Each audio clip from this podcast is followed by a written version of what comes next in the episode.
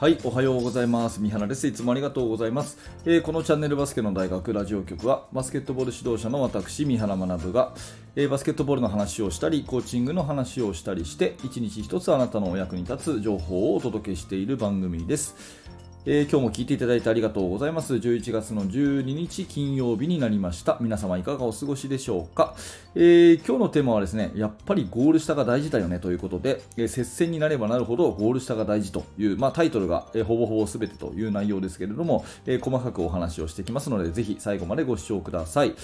はい、えー、最初にですねお知らせを2点させてください、えー、1つ目は無料のメルマガ講座ですね、えー、指導者の方向けにチーム作りについて、え、いろんな情報をですね2日に一遍私からメールでお届けするサービスをやっております。もちろん無料です、え、動画の説明欄のな下のところにあのリンクがありますのでそちらから見ていただいてメールアドレスだけで簡単に登録できますのでぜひこれを機会に登録してください。最初の1通目で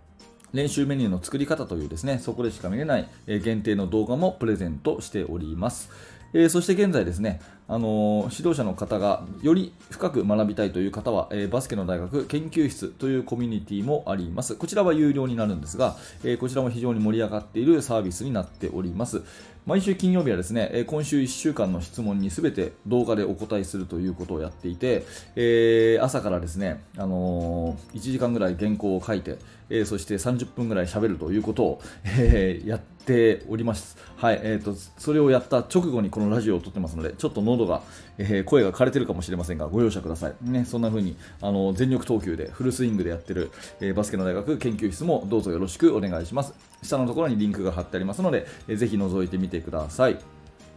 えー、さてさて、えーと、今日のテーマはやっぱりゴール下が大事というお話なんですけれども接戦に勝つには絶対ゴール下なんですよね。あの3が入っちゃったとかそういうんじゃなくてやっぱり絶対ゴール下をいかにいけるかっていうことだと思うんですね。あの私が好きなですね、えーと、かの名将ボブ・ナイト。昔のインディアナ大のね、えー、ロサンゼルスオリンピックで金メダルを取ったヘッドコーチボブ・ナイトがですねこんな名言を残していてですね、えー、接戦で勝ちたければ、えー、勇気を持ってドライブしろと。接戦で勝ちたければ勇気を持ってドライブしろと、ねえ、ジャンプシュートなんかに逃げたら絶対ダメだということを残したんですね。接戦で勝ちたければ勇気を持ってリングにドライブしろってことですね。でボブ・ナイトといえばですねどちらかというとこう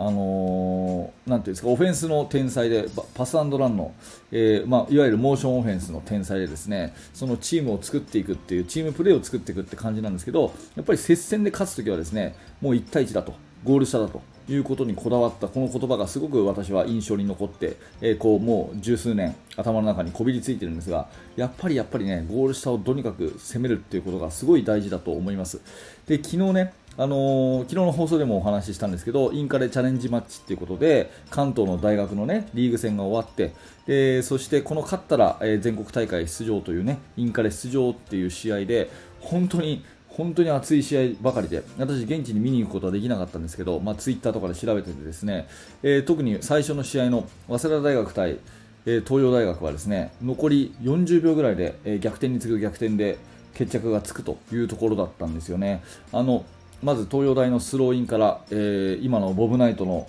言葉よろしく、まあ、ドライブするわけですよ、ガーンとね。でドライブしていってそのシュートは外れてしまうんですけどリバウンド取ってシュートというところで。でこれで同点だったのかな。で早稲田がタイムアウトを取ってあのー、最後のプレーでシュートは外れるんですけど、えー、そのリバウンド、ルーズボールもぎ取ってですね。でゴール下を、えー、星川選手が入れてで、え最後これで勝ちというようなそういう試合でですね。もうまさに接戦のこう、まあ、典型的な例っていうかね本当に勝負どころっていうかそういうのを見させてもらった気がします。あの現代のバスケットはねスペーシングっていうことで非常に広くスペースを取ってですねあのまあ、ピックアンドロール、ドリブル、ドライブ、そういうものが主体で、まあ、ペイントを踏む、ペイントを攻めるっていうこと自体は変わらないんだけど、それ以外の人が基本広がってるっていうのが主流だと思うんですね。で私はそういうバスケットはあのいいと思うし、えー、子供たちにも教えているし、それはそれで、えー、いいんじゃないかなと思うんですけど、やっぱりリバウンドが少し現代バスケットだと手薄になるんですね。NBA だとオフェンスリバウンドに思いっきりいくってもうなんかほとんどなくて、えー、そこはですねあんまりこの中学生とか高校生とかは真似しない方がいいのかなってやっぱりね最近こうあの試合を見てて思うんですよ。うん現代バスケットの、ねまあ、コーナーに2人こう広がってて、えー、ガードポジションも高く広がっててでドリブルでドライブで切っていくとでセンターもあの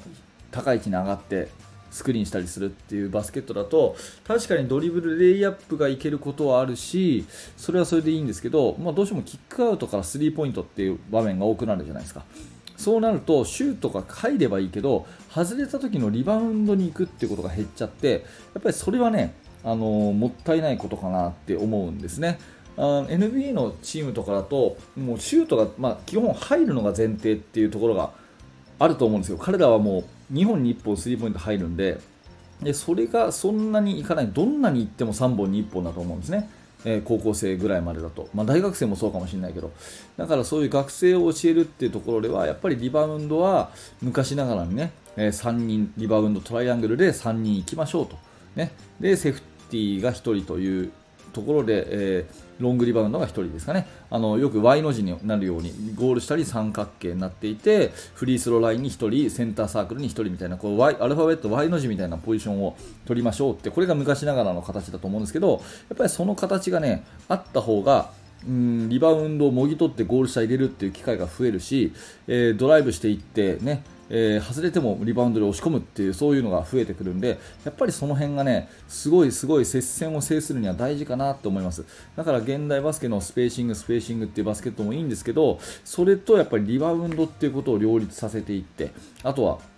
ポストプレーですよね。ポストプレーっていうのもトップレベルでちょっと減っちゃってるんだけどやっぱりまだまだね、えー、その辺もあのカテゴリーが下になればなるほどゴール下でのうん、ポストプレーっていうのはすごい重要度が増すんじゃないかなと思ったので、えー、今日はこんなお話をさせていただきました。ねあのまあ、名称ボブナイトをしてもですねあれほどのこう戦術、戦略に長けた方でも最後はやっぱりゴール下で体ぶつけろっていう風に言ってるわけですし、まあ、昨日のインカレチャレンジマッチのね早稲田と東洋の素晴らしい試合を見ても最後は結局そこでですねリバウンドをもぎ取って押し込んでくるっていうところで勝敗が決まったというところだったのを見るとやっぱりその単純なそういうゴール下の競り合いっていうのを多くした方がうん試合は負けないのかなっていうふうに思ったので今日はそんなお話をさせていただきました、えー、何らかあなたのお役に立てば嬉しく思います。ぜひね、えー、グッドのボタンを押して応援してくださると嬉しいです。またチャンネル登録もよろしくお願いします、えー、このラジオチャンネルはですね毎日放送してます。本当に毎日放送してますので、えー、ぜひまた明日の朝、えー、の放送でお会いしましょう。はい、最後までありがとうございました。三原学でした。それではまた。